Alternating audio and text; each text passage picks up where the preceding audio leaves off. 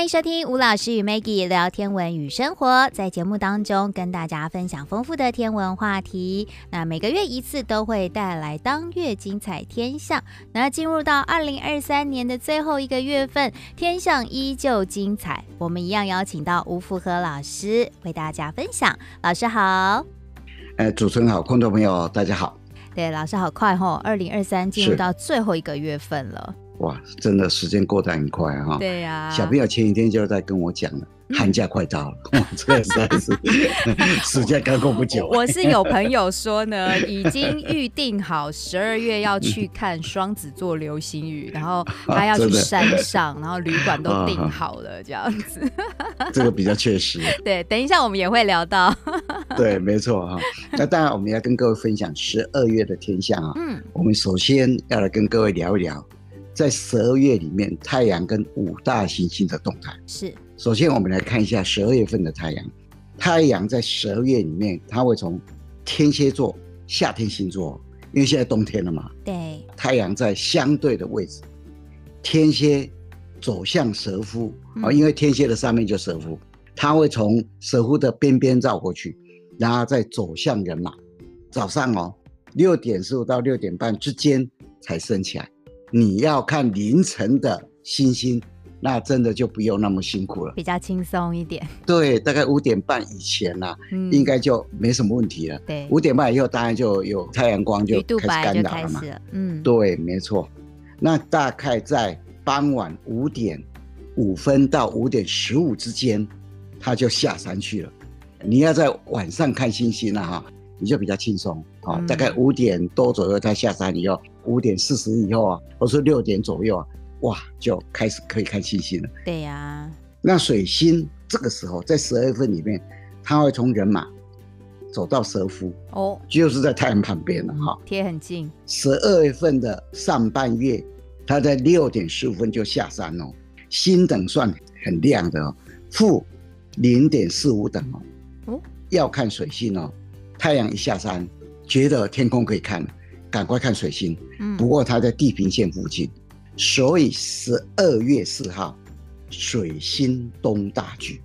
嗯，我们以前有讲过，东大距跟西大距，东大距你就往西边看，西大距就往东边看。好，大家不知道记不记得？嗯，那十二月四号水星东大距，那东大距你往西边看，你当然是要黄昏嘛。对，太阳下山往西边看嘛，哈。那十二月四号这一天呢、啊？水星傍晚的六点二十下山，嗯，那星等哦非常亮，负零点四六等，它在人马座。那水星到了十二月份的下半月的时候，嗯，你就看不到，因为接近太阳。是。那金星呢？其实金星啊，目前呢很亮，嗯，不过你要半夜看，它会从东南方升起来，大概凌晨三四点。目前是由侍女座走到天秤座，嗯，十二月十号那一天，月亮会跟金星靠得很近，我们叫做金星合月。金星会在月球的北边三点六四度的位置啊，哈，嗯，合月的时间是在半夜十二点五十三分左右。不过这时候你看不到金星，因为金星还没有升起来，再隔个三个多小时。它才会升起来，这个时候也不会离很远。嗯，我刚刚看了一下，是农历二十八号，嗯，所以会是一个很细很细的残月哦，非常细的一个残月，对。对啊，说不定星星比月亮还要璀璨哦，那个感觉很棒啊。嗯，啊，所以在十二月份里面呢、啊，水星、金星它的动态大概是这样子。那还有一个叫火星，嗯，不过最近啊，讲真的，太接近太阳，嗯，它有天蝎。走到蛇夫，走到人马，就跟着太阳，嗯，看不到火星。那木星跟土星可以说是现在晚上吃饱饭以后的主角，嗯，你不想看它啊、哦，都很难，你知道吗？因为它真的是太明显了。尤其木星，目前在白羊座，负二点六等到负二点八等，非常非常亮。太阳下山以后啊，东方看到一颗亮星。慢慢的升起来，嗯，十二月份上半月的时候，大概凌晨四点到三点之间下山，下半月的时候，大概凌晨三点到两点之间下山。这是什么意思？你知道吗？它会越来越早下山。嗯，所以你要看木星哦，要趁着这个时机看。它在白羊座，白羊座是秋季星座，冬季过了以后，春天来临。因为木星绕着太阳转一圈将近十二年嘛，所以它在天空中移动也没有那么快，所以目前都在白羊座的位置。是啊、哦，那白羊座属于秋天星座。十二月二十二号那一天，木星合月。嗯，那木星合月的时间就是木星在月球南方二点六度的地方，很靠近。它发生的时间是在晚上的十点二十四分。嗯。那五大行星的比较远的那一颗叫土星，土星目前在宝瓶座，就是各位占星学里面的水瓶座，它的星等也是算亮的哦，嗯，零点八等到零点九等，太阳下山以后，你可以在西南方的天空，就头顶靠近西南方，看到一颗亮星，嗯。十二月份上半月的时候，它大概在晚上的十一点到十点之间下山；在十二月下半月的时候，它会在晚上的十点到九点之间下山，越来越早下山。十二月十八号，土星合月，嗯，土星在月球的北方，大概二点四八度，很靠近的时候是在早上。六点一分左右，嗯，所以这个时候你看不到它很靠近的时候，那你只好等，等到晚上的时候，月亮跟土星稍微有一点点离开，不过土星还是在月亮不远的地方。嗯，聊了太阳跟五大行星的动态以后，当然我们也要来看一下十二月份最重要的一个流星雨，叫做双子座流星雨。对，双子座流星雨它发生的时间大概在十二月四号。到十二月十七号之间，不过今年它的极大期，也就是说最多的时候，预估最多的时候是落在十二月十四号到十二月十五号的凌晨。嗯，十二月十四号是礼拜四，十二月十五号是礼拜五。那十二月十四号那天是农历初二，所以月亮完全不会干扰你。对，唯一比较可惜的就是没有放假。是。双子座流星雨啊，大概是一年里面我自己认为最重要的两个流星雨的其中一个。嗯，其中一个就是英星座，对，夏天八月中的英星座流星雨，一个就是年末的双子座流星雨。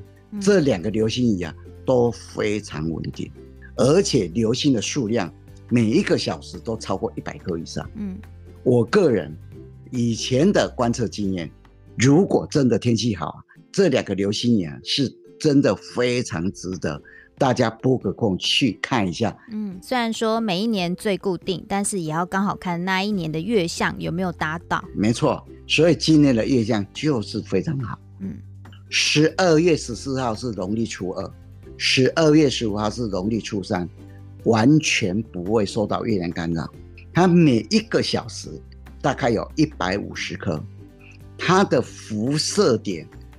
落在双子座的头部，双子就是两个小朋友，两个人抱在一起，它那个辐射点就是这两个人头部的上面。这个辐射点大概晚上七点半就升起来。如果那一天天气好，你想看的话，我的建议你吃饱饭以后，开着车找一个空旷的地方，找一个光害少的地方。大概九点要看都没有问题，嗯，因为冬天有点冷嘛，对不对？十二月有点冷，然后带着比较厚的衣服，带着睡垫，躺在那边好好的欣赏。看到半夜左右了哈，赶快回家，因为第二天还要上班嘛。那这个辐射点呢，是在晚上的七点半的时候，会从地平线地平线的东北方升起来。嗯，双子座流星雨啊，它的母体是一颗小行星。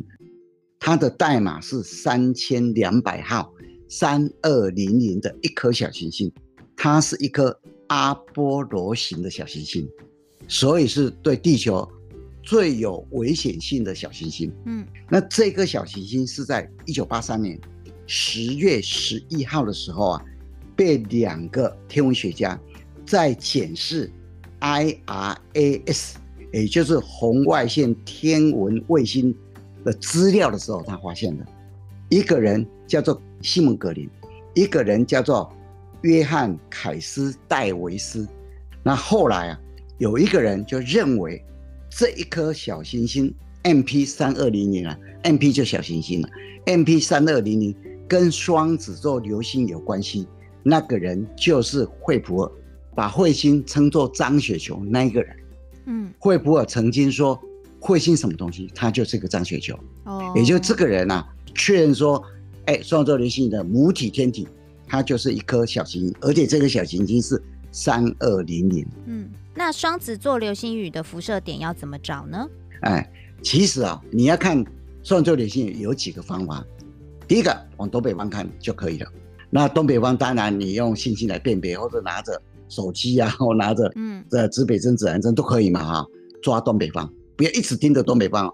往那个大方向看就好了。对，因为流星出来的时候不会从一点一直出来，不会，它是出来又往四面八方去了。对，那你如果说因为这是双子座流星雨，嗯，你想借这个机会来认识一下双子座，也没问题。嗯，因为啊，我们在节目里面呢，在年初的时候，嗯，已经跟各位分享过怎么认冬季星座。对，你就回去听一下我们的节目。你就会知道怎么去找双子座。对啊，给大家一个提示：双子座是最亮的两颗星，北河二、北河三，就是冬季大椭圆的一部分。哦，这样子大家要找就非常容易了哦。北河二的旁边就是五 G 二，嗯，北河三的旁边就是南河三，就小犬座。嗯，其实冬季星座是非常好认的一个季节的星座啊。所以啊，刚刚有跟各位分享双子座流星雨，非常值得期待一个天象啊。嗯，到了十二月份里面啊，有两个节气啊，就是告诉你，冬天真的到了。嗯，一个节气叫大雪，一个节气叫冬至。哈，十二月七号大雪，嗯，十二月二十二号冬至。大雪哈是二十四节气的第二十一个节气，所以一年的节气快结束了，剩下三个啊。大雪反映出来就是整个温度啊很显著的下降。台湾冬天的雨量集中在北部跟东北部，嗯，中南部其实干季，所以哈，像我们在办活动的时候，像冬天几乎都往单西以南，都到南部去了。因为哈，像以前我的经验呢，有时候会带着民众学生啊上阿里山或者到垦丁去看星星啊，冬天哦，嗯，然后有时候学生啊打电话回台北的时候，那台北人就说：“你看又下雨了，你要看什么什么星星？”他说：“没有，我们这边满天星星呢。”它就长这个样子了，所以啊，中南部有一句谚语啊，他说啊，当天好看贵麻油。嗯，那些农民呢，他说哈，冬天的雨啊，比麻油还要贵，哇，还要稀少，你知道吗？是，所以你就可以知道，在冬天啊，这中南部啊，尤其是南部地区，很容易缺水。嗯，这个时候啊，就成群的乌鱼跑到台湾海峡来避寒。所以啊，台湾就有一句谚语嘛，哈，大雪大道。对，前面有小雪小道，后面就有大雪大道。大雪大道就这样子。那当然，大雪哈还有三个物候状况。第一个物候状况就是绢涡不明。绢涡是一种鸟，我们把它叫做寒号鸟。嗯，寒就寒冷的寒，号就是叫。听说这种鸟啊非常懒惰，平常很喜欢叫。那常住在那个岩壁的的那个裂缝里面了。嗯，到了大雪的时候啊，实在是太冷，他就懒得叫。第二个物候状况，虎始交开始交配，因为到了十二月的时候，冬天阴来到极致，阳气出现了。那虎是属于很阳的，你知道吗？嗯，他觉得阳气出现了，开始可以生育了。所以第二个物候状况叫做虎始交。嗯。第三个物候状况叫立挺出，立是荔枝的荔啊，我们吃的那个荔枝，挺就挺拔的挺，出就出现的出，也就是说哈，这种立草啊，它就长出来。立草其实我们又叫做马莲花，或是马令花，是一种多年生的草本植物。嗯，有人又把它叫做祝英台花，它的花朵哈，就是有点像那个蝴蝶的形状。哦。那各位看过梁山伯与祝英台的电影嘛？对不对？后来在坟墓里面啊，不是跑出两只蝴蝶嘛？哈，嗯，啊，所以啊，在整个大学里面也有三个物货状况。第一个物货状况就是捐欧不明，第二个就胡死交，第三个就是立挺出，立草开始长出来了。在十二月份里面，还有一个非常重要的节气，叫做冬至。嗯。阳历的十二月二十一到二十二号之间，就是冬至的日子。那今年的冬至落在十二月二十二号，这是二十四节气的第二十二个。嗯，这一天哦，大家最清楚，北半球的白昼最短，黑夜最长。北极圈它是永夜，南极圈它是永昼，因为太阳直射南回归线。嗯。不过各位有个观念哦，冬至这一天北半球不是最冷的哦。对，因为哈地热还没有上完，所以真正北半球最冷的月份是落在一月，十二月是排第三个哦。嗯，整个最冷，你如果说前三名，你们排一下，最冷的是一月，第二冷的是二月哈。所以各位要有个观念，冬至不是最冷，因为还有地热。那当然冬至啊还有三种物候状况。第一种叫做蚯蚓节，因为太冷了，蚯蚓都打结了。蚯蚓节，嗯。第二个物候状况叫做迷角节啊，因为麋鹿这时候感觉到阴气已经到了顶点了，开始要退了，阳气开始要出现了，麋鹿的脚就开始脱落。迷角节，第三个物候状况叫水泉洞，冬至以后太阳就开始往北走了，所以一些山泉啊就开始启动，开始流动了啊。所以冬至三个物候状况：第一候蚯蚓节，第二候米角节，第三候水泉洞。是。那聊完了天象还有节气的部分哦，其实在今年十二个月份哦，也来到十二月，我们每一个月呢都有跟大家分享星空辨识的重点，也算是在这个四季的星空辨识，今天要做一个收尾了哦。那今天要带来的其实也是难度最高的啦，秋季星空辨识的第三个部分。是我们在十月的时候有跟各位分享过，在找秋季星座最重要的就是先。往北方看，嗯，那北方那个地方有王族星座，对，就像用仙后座来找北极星，嗯，那再来找他先生仙王，找他女儿仙女，找他的女婿英仙，对，整个王族星座跟北极星都找到了。那在十一月的时候，我们有跟各位分享过，接下来就找头顶，嗯，秋季四边形，还有秋季有一个大勺子，比北斗七星还要大的大勺子，嗯。今天要跟各位分享的是秋天的蓝天星座。那秋天的蓝天星座有两个主要的部分，嗯，一个叫水族星座，一个叫做秋季蓝天三角形。那这个秋季的水族星座啊，你跟秋季的蓝天三角形，你一定要面对南方，嗯。那这个水族星座里面呢，就是大家很熟悉的双鱼、金鱼、波江，还有摩羯。还有宝瓶，嗯，还有南鱼座，最主要是这几个星座。哦、不过哈、啊，非常可惜的就是，秋天的这个水族星座都非常的暗。所以如果你这些星座你会认了，我相信呢、哦，四个季节星座你认起来应该是得心应手。对，所以我们要应用一个认星座，我们常在跟各位分享的，一定要用明显的星座来找不明显的星座。嗯，也就用好认的。辨认比较不好认了，嗯，我们这个月就用这个方法，所以我们先来看水柱星座要怎么找，嗯，十二月初嘛哈，大概吃饱饭七点左右，面向南方，嗯，那各位就想一想，你面向南方的时候，你的左手边是东方，你的右手边是西方，对，这个时候你再抬起头来往头顶看，就是秋季四边形，嗯，秋季四边形在头顶哦。那右边的西方哦，夏天的星座还没下山哦。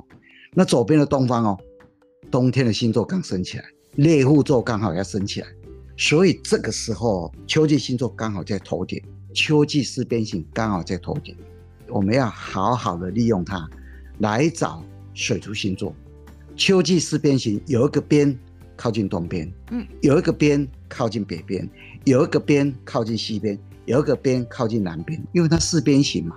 那有四个边嘛，你先看一下东边那一边，东边那一边呢是两颗星构成的，比较北方那一颗叫做必修二，嗯，那比较南方那一颗叫做必修一，所以就是你的左手边，哎，你的左手边，那你往再往东边看一下，往你的左手边再看一下，你会看到有五颗不很亮的星星，其实它大概只有四等，它所形成的一个五边形就在它旁边而已，嗯，其实它是双鱼的鱼头。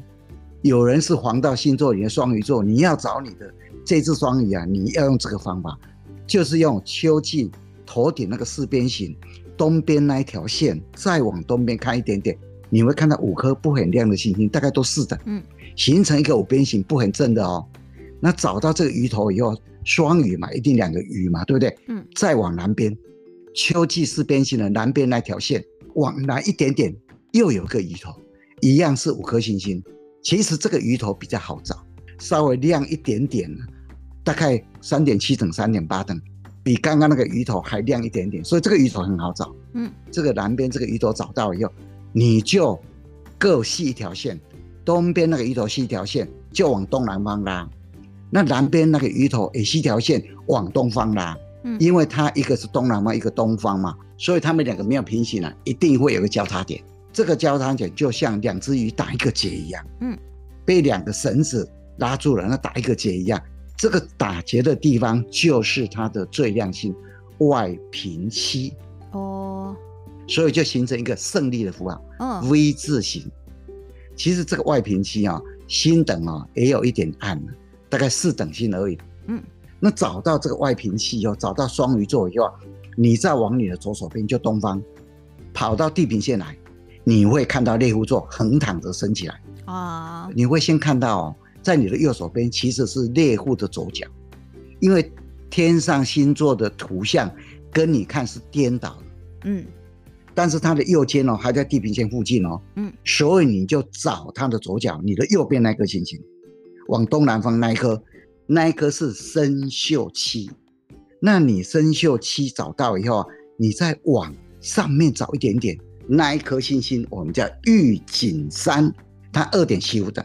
嗯，让你来找这颗星星，用意是要找一个很长的星座——波江座，波浪的波，长江的江。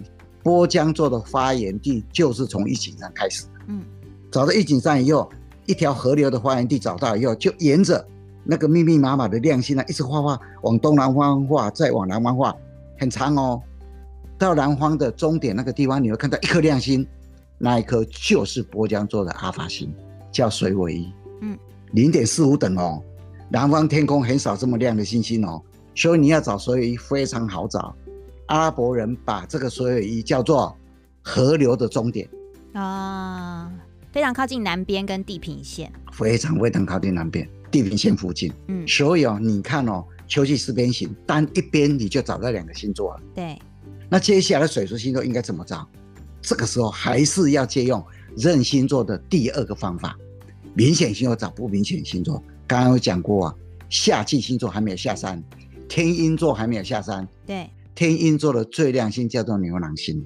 嗯，它的身边有两颗暗暗的星星，跟天狼星成一直线。对，这三颗星星画成一直线哦，往西南方画下来，你就会碰到两颗星星。比较亮的星星，这两颗星星说比较亮，也不怎么亮，三点五等而已。嗯，叫做牛宿二跟牛宿一。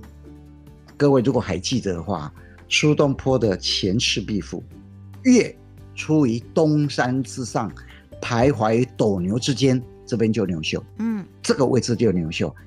用牛郎星画下来，找到牛宿二跟牛宿一以后啊，沿着这个方向哦，再往西南方画下来。你会碰到一颗不是很亮的星星，它大概四等。那这颗星星你看到以后，你不要再往下画哦，下面没有亮星了，你再勾回来，你会碰到两颗跟地平线平行的星星。嗯，第一颗靠近西边的叫做垒壁正三，靠东边那一颗叫垒壁正四。垒壁正三跟垒壁正四，垒壁这两个字就是壁垒分明，那个壁垒把它翻过来就是垒壁。嗯。那找到以后，你就从垒壁正四往垒壁正三往西边画回牛秀一跟牛秀二，那这个时候你画起来是一个倒过来的三角形。嗯，好像微笑的样子，那个就是摩羯座哦。所以找摩羯座黄道十二星座，你要这样找哦，不然你真的很难找哦。一定要引用好找的找不好找的。摩羯座就是算不好找的星座。嗯，你就是用天鹰座、牛郎星那三颗星星画下来，用刚刚讲的方法。那找到摩羯座以后啊，你往北方看，它的上面你就看到一堆亮星在那里，其实就是宝瓶座，就是各位在占学里面的水瓶座啊。嗯，古代人就把它形容成一个美少年，然后在那边斟酒，那个美少年就在摩羯座的上面，那那个酒啊。就在垒壁正山跟垒壁正四的北方倒下来，那倒下来以后有两串亮星，好像那个酒就往南边流，嗯，那流下来刚好就流在蓝鱼座的嘴巴里面，倒下来你会在南方看到一颗亮星，那一颗叫做北洛师门，哦，蓝鱼座的亮星，那蓝鱼座的身体在西边，北洛师门在东边，整个身体。跟地平线是平行，嗯，这个星座叫做南鱼座，最亮星叫做北落师门，嗯，其实啊，有一个星座叫做金鱼座，嗯，这个星座不好找，真的，你以后想找他，这些刚刚我们讲的这些水的星座你认得了，再来想办法找他，是。要怎么找他呢？找到双鱼座以后，那外平期的左手边，就靠近东南边那边啊。你会看到一个五边形，那身体哦，身体一样跟地平线平行，像个山丘形状。它的身上哦有一个亮星，第二亮星叫做土司空啊。我们吃的土司，空空如也的空。嗯，你不要想说怎么把吃的东西都送上天空。土司空是中国人掌管土木工程的官员，叫做土司空。嗯，所以我们刚刚就跟各位分享。在秋季蓝天的水族星座，嗯，但这几个重要的，你认得以后啊，你找起来就会比较方便。那接下来秋季蓝天三角形要怎么找它呢？一样，用我们刚刚讲的方法，嗯，明显的找不明显的，头顶是秋季四边形，秋季四边形哦，靠你左手边的，靠东边的那一条线的最上面那一颗叫做必修二，你往南方拉。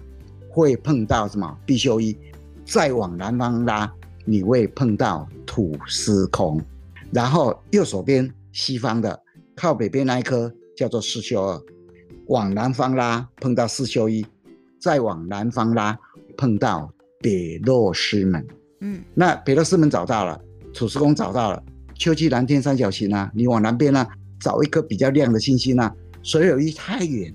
所以非常远，哦，你不要理它。嗯，比所有仰角还高的地方有一颗星星。嗯，它是一个星座的，叫做凤凰座。凤凰座，凤凰座本身啊，这些亮星组成像一个音乐的符号。嗯，有点像豆芽菜的样子。它的最亮星叫火鸟六，二点四等。嗯，所以你把火鸟六、比如师门、土司宫合起来，叫做秋季蓝天三角形。嗯，那有时候你会这样想哦。我这个秋季四边形到底要往西边拉，还是要往东边拉？那你都说讲南边拉，我有时候往北方拉。有时候就是你这星座就是自己创造方法来认。其实你可以这样想，四宿啊就是一个房间里面，比较靠里面的房间就是二，然后走出来就是一。哦，房间比较后面就比较多号。对，嘿然后走出来以后一定碰到门嘛。嗯，所以四宿要走到四宿出来就大门。北落师门啊，那必修二、必修一，如果一个人家里不是很有钱，家徒四壁是比较严重的哈。嗯，那必修二比较内的房间，再走出来必修一，出来以后就发现家里什么东西都没有，空空如也，吐司空，就这样。啊，我都有口诀的方法，对，对对对，因为每一个人这星座都有他自己的方法，你只要用方法把它记起来，这就是你的。嗯。所以你要有时候想说，哎、欸，那到底往南边拉，还往往北方拉？你只要能记得南方拉，你就不要用我的方法。嗯，那我常常用这个方法：四修二往南边拉，四修一找到北落师门。嗯，必修二往南方拉，必修一找到土司空。秋季蓝天三角形，再找火鸟六。其实啊、哦，在秋季的蓝天啊、哦，除了火鸟六以外，这个凤凰座。不太会看到它，反而它的右手边西南边有一个天鹤座。嗯，对。天气好的话，你到外面去看啊，往南边看，秋天星又升起来，要你又看到一只啊，好像十字形状，一只鹤在那里啊。嗯，天鹤座。伯鸟六的右手边很好认，好、哦，所以这里有凤凰有天鹤。嗯，教你一个记得方法，因为水有意在那里。河流旁边很多动物，所以有一只凤凰在那边喝水。嗯，有一只天鹤在那边喝水。凤凰跟天鹤的南边还有一只杜鹃在那边喝水。哇！所以啊，动物全部挤在河水旁边，这么多动物在那里啊。有时候有一些人喜欢打猎了，嗯，蠢蠢欲动。所以这三个星座的右手边、西南边。有一个印第安人座哦，哎，可是印第安人座好像是南半球的星座，哎，对对对，不过你到垦丁去会看得到它哦，那个纬度比较低的地方看得到它。嗯，我们今天啊，利用这个方法，明显的找不明显的秋季四边形，还有天鹰座的牛郎星跟旁边那两颗星来找蓝天的星座，选出星座秋季的蓝天三角形。你只要会用这两个，明显找不明显，你认起秋季蓝天的星座就非常好认。我们今天认秋季蓝天的星座就跟各位分享到这个地方，祝大家认秋天星座愉快。好的，其实要认秋季的南天星空真的是难度比较高一点，所以很需要找没有光害的地方去试试看。嗯、如果学会怎么认这个部分的话，说实在的是蛮有成就感的。是，没错。那我们谢谢老师带来今天的分享，谢谢大家。